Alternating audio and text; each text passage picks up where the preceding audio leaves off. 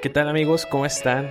Les damos la bienvenida una vez más a este podcast sin legalismos, exclusivo de El Marco Jurídico, la revista.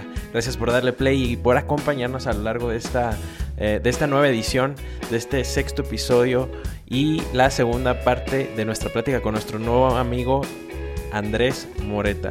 Sin más, los dejamos con el resto de la plática.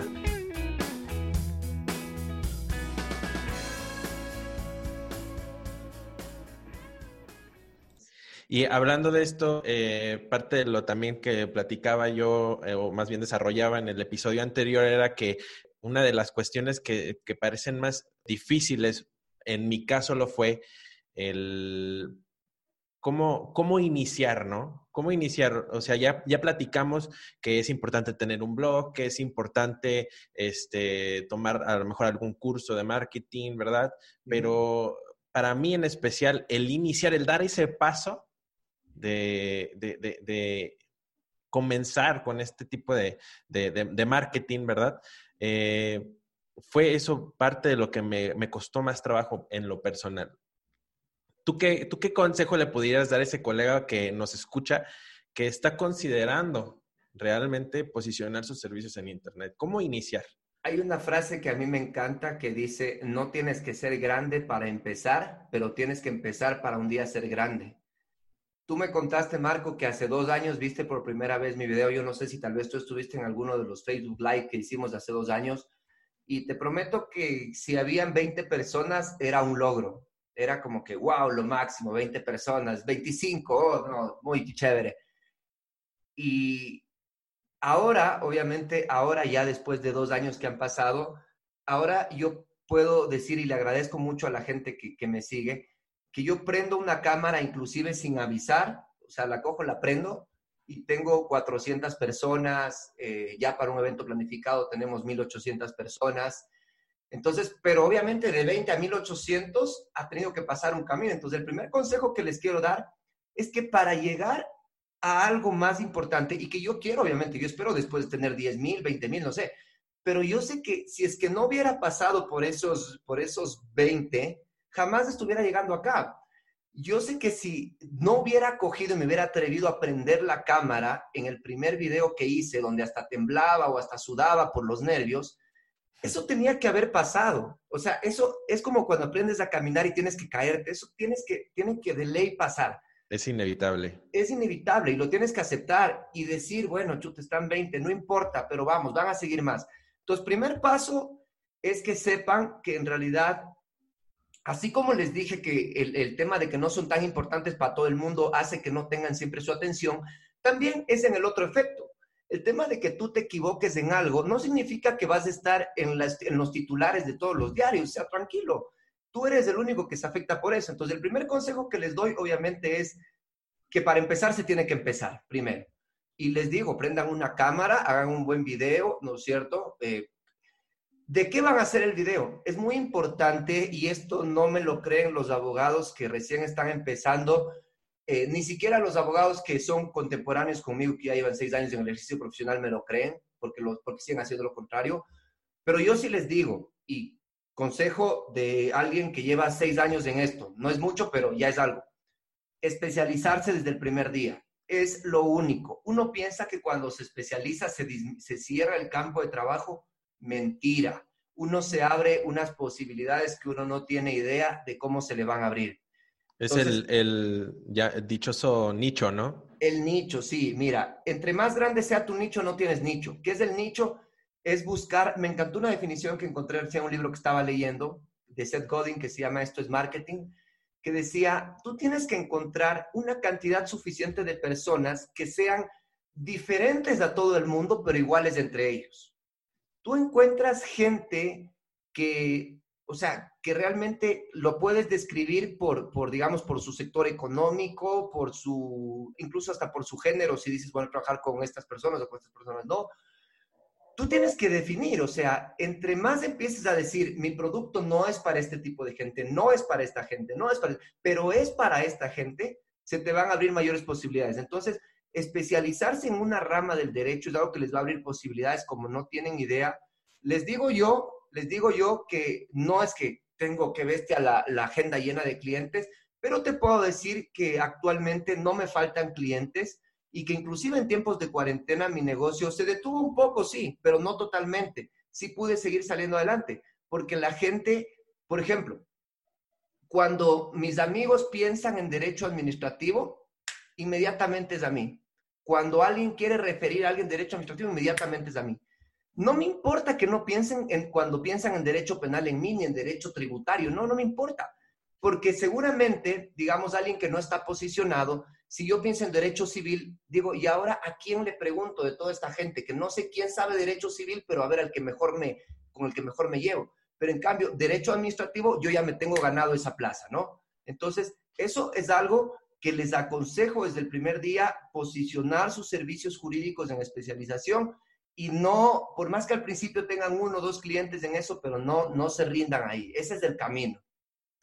Parece que lo que no funciona es eh, querer abarcar mucho. El que mucho abarca, poco, poco aprieta, eh, exactamente. Poco aprieta, ¿verdad? entonces, eh, muy importante y estoy muy, muy, muy en acuerdo contigo. Y otra, este, de las maneras tradicionales de, digamos, em, de recomendación para el abogado era el, el llamado de boca en boca, ¿no? digamos que era una de las, un clásico, ¿no? del abogado. Y, en, y ahora en nuestro mundo tan globalizado, los clientes yo creo que están buscando más la inmediatez. Eh, ahora, eh, actualmente. ¿Consideras tú que este tipo de recomendación de boca en boca ha sido desplazada por los medios electrónicos actuales? Eh, que lejos de opacar viene más bien a sumar a esas, o, más bien, perdón, que lejos de, de, opacar, más bien viene a sumar a esas recomendaciones los medios electrónicos.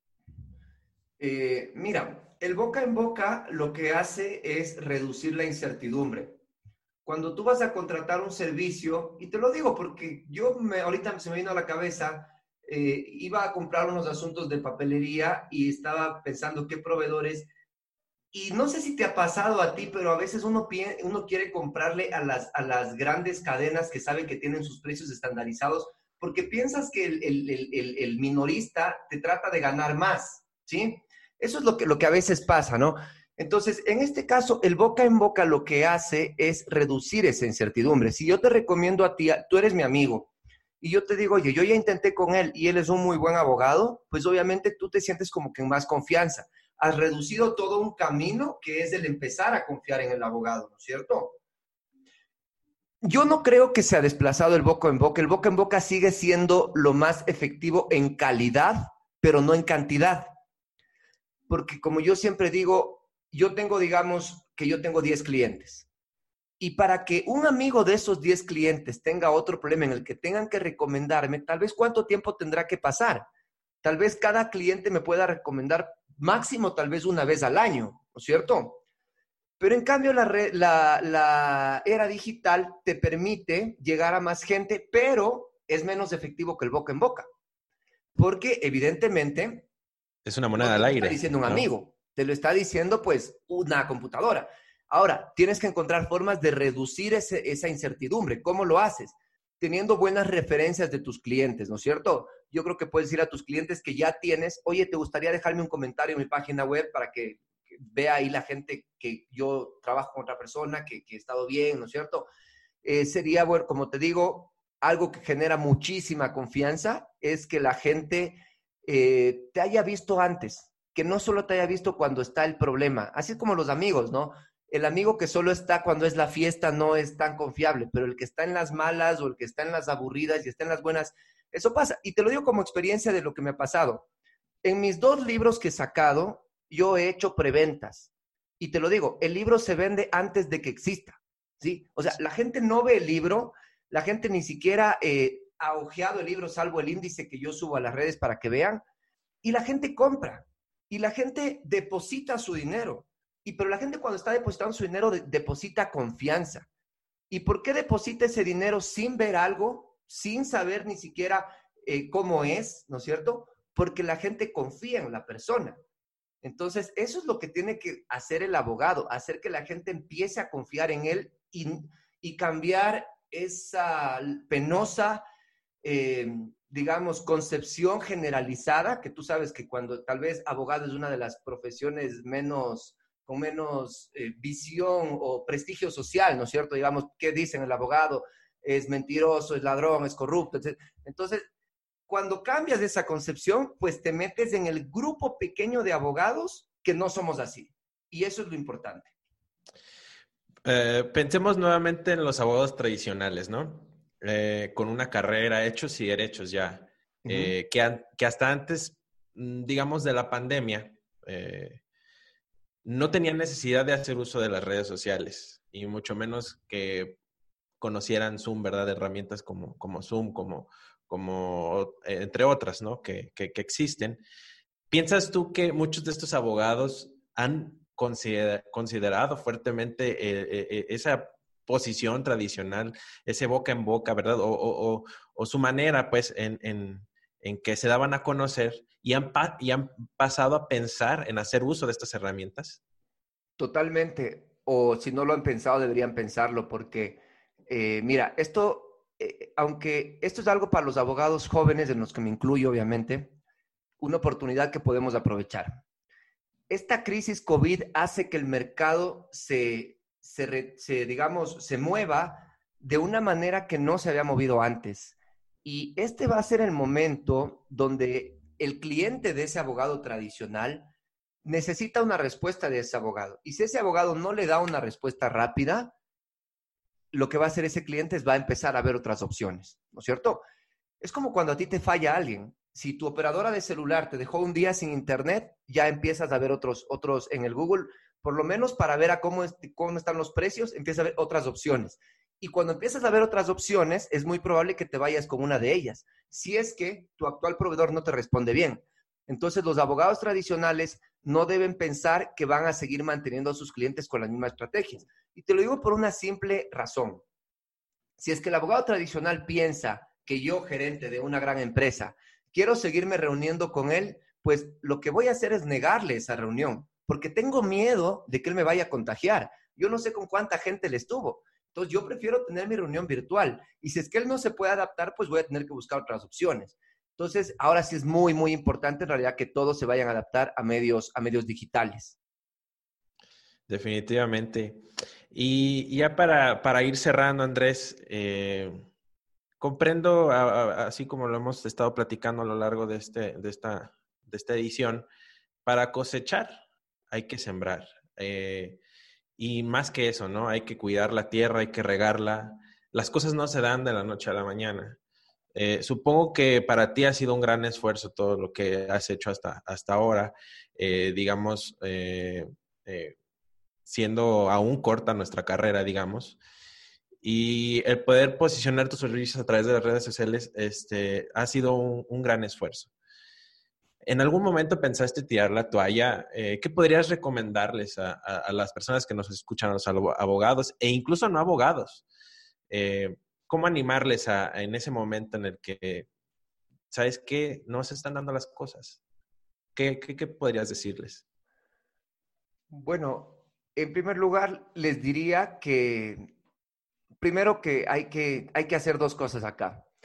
Sacarse de la cabeza que, que, estás condenado a, un solo, a una sola estrategia o a un servicio. Eh, mira, yo he intentado cosas antes de especializarme en derecho administrativo, intenté algunos proyectos en el área legal y algunos sí resultaron, pero los abandoné porque económicamente estaban bien, pero no era lo que yo quería hacer. Entonces, eh, el primer paso es como que saber que tu producto eres tú mismo y no un, digamos, si yo me dedico a hacer una materia específica en el derecho, yo después, si no me siento bien, la puedo cambiar porque lo único que voy a tener es mi producto. Entonces, yo les diría que primero no tengan miedo a cambiar, que no tengan miedo a adaptarse. Hay un libro que se llama El método Lean Startup que no sé si lo has, leído, pero es una metodología que dice que tienes que fracasar lo más pronto posible. Yo no les voy a venir con una mentira de que, oigan, por favor, nunca se rindan. No, no, no. O sea, nunca te rindas, pero sí tienes que ser inteligente para saber cuándo cambiar de, rumbo. Si es que algo no está resultando, acepta que te equivocaste y empieza de nuevo.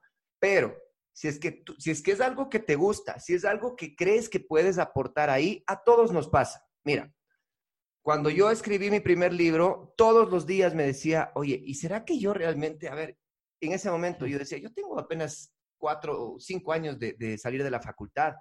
¿Qué les puedo yo enseñar a la gente? O sea, viendo tanta gente, incluso extranjera, que escribe tan bien, pero donde yo vi un, donde yo justamente vi que había algo, encontré mi oportunidad. ¿Cómo yo logré diferenciarme? Y esto es muy importante, de esto no, no hablamos, pero es muy importante que tú encuentres un diferenciador. Y el diferenciador no solo viene dado por la rama del derecho a la que te dedicas, sino por cómo tú haces las cosas. ¿Cuál fue mi mensaje para la gente que aprendía conmigo derecho administrativo? Mi frase fue, no complicamos el derecho administrativo. ¿sí? Mi frase fue decir, cuando tú coges un libro de derecho administrativo y lo ves, y porque me pasaba a mí, yo lo veía y lo veía, oye, qué difícil, oye, ¿por qué se da las vueltas? Oye, ¿por qué me pone un título de una cosa y me habla de otra? Entonces yo dije, le voy a dar a la gente el derecho administrativo que quiere aprender de manera fácil, pero también completa. Y entonces empecé a cambiar eso y sé que tengo un estilo propio, entonces eso a la gente le gusta, ¿sí? Entonces, el consejo que acá yo les quisiera dar, si es que sienten que las cosas no están resultando, pero es algo que les gusta, es que eso nos pasa a todos, que se llama el síndrome del impostor y es cuando uno siente que es un farsante, que uno eh, está pidiendo más de lo que en realidad merece y eso no es así. Porque lo primero que tienen que hacer para que eso no pase es reducir su mercado. Y cuando digo reducir, no digo en cantidad, digo de reducir, de, de limitarlo, ¿no es cierto? no es para todo el mundo, sí, no es para todo el mundo, pero hay un, hay un grupo de gente a la que le encanta lo que tú haces, gente que está dispuesta a comprar lo que tú estás ofreciendo, gente que está dispuesta a escucharte. Entonces, para alguien va a ser, no es para todos, pero para alguien va a ser. Si quieren llegar a todos, pues se van a frustrar porque no, porque nunca nada va a ser para todos. Yo como pongo siempre mis ejemplos, ni siquiera la Coca-Cola es para todos porque hay gente a la que no le gusta y por eso la Coca-Cola no dice, ay, qué ves que vamos a cerrar la fábrica de Coca-Cola porque no todo el mundo quiere. No, pero hay gente a la que le encanta, que compra Coca-Cola todos los días y por lo menos yo digo, si comes una hamburguesa, no puede ser con otra cosa que sea con Coca-Cola. A pesar de que el jugo de naranja sea más saludable, más rico, pero hamburguesa con jugo de naranja, no, qué feo, con Coca-Cola. Entonces, eso es el consejo que les daría, que sepan que su, idea, su producto es, pero no es para todos. Y cuando lleguen a ese mercado, pues van a ver cómo la gente le recibe bien y les va a subir el ánimo a que hagan algo más, algo más cada vez más grande. Y al final las limitaciones solamente están en nuestra cabeza, no eh, lo, que tú te, lo que tú piensas que está mal o lo que tú piensas, eh, precisamente, no, no para la otra persona es que esté así, ¿verdad? Eh, las limitaciones o los temores siempre, siempre van a terminar estando en nosotros mismos. Andrés, quiero agradecerte mucho por haber estado con nosotros. de verdad, Gracias por la oportunidad, gracias por tu tiempo, gracias por compartir tus, tus, conocimientos y no sé si quisieras agregar algo más. Eh, no, bueno, yo te agradezco igual por la invitación, Marco. Eh, espero realmente, yo aquí espero que los abogados se sigan eh, sintonizando con la tecnología, escuchando podcasts que son muy ilustrativos. y pues lo único que les animo es a cambiarse el chip. Como yo les digo, si tú quieres tener más y mejores clientes, tienes que empezar a aprender lo que no te enseñaron en la Facultad de Derecho. Y pues creo que este es un excelente espacio y también muy agradecido por la, por la invitación. Siempre un, cariño muy grande para, para México, que espero algún día poder ir, espero muy pronto poder ir a conocerlo. Y cuando te des una vuelta por acá, sabes que tienes un amigo ya en, en Guadalajara. Eh, espero que sea lo mismo allá en Quito. Y este, pues pues nada más que agregar, amigos. También gracias a ustedes por, haber escuchado estos, a estos dos abogados acá en Sin Legalismos. Nada me haría más feliz que compartas este material, te suscribas y también te, recomiendo consultar nuestras redes sociales para que estés atento en nuestro próximo episodio y de paso, pues tener acceso al material del marco jurídico. Andrés, antes de que se me olvide, eh, tus redes sociales, por favor, compártelas. Bueno, a mí me pueden seguir en Instagram como arroba marketlawyer y en Facebook como Andrés Moreta Abogado. Esas son las dos redes sociales que yo más uso en realidad. ¿Correo electrónico? Correo electrónico, bueno, es info arroba fideslau.es y también el canal de YouTube que tengo dos, ¿no? Uno es para el derecho administrativo y otro es para el marketing jurídico, pero los dos están como Andrés Moreta. Entonces ahí los pueden ir a seguir si quieren encontrar más contenido. Por favor, síganlo amigos, es el querido amigo Andrés Moreta. Muchas gracias por estar con nosotros y hasta la próxima.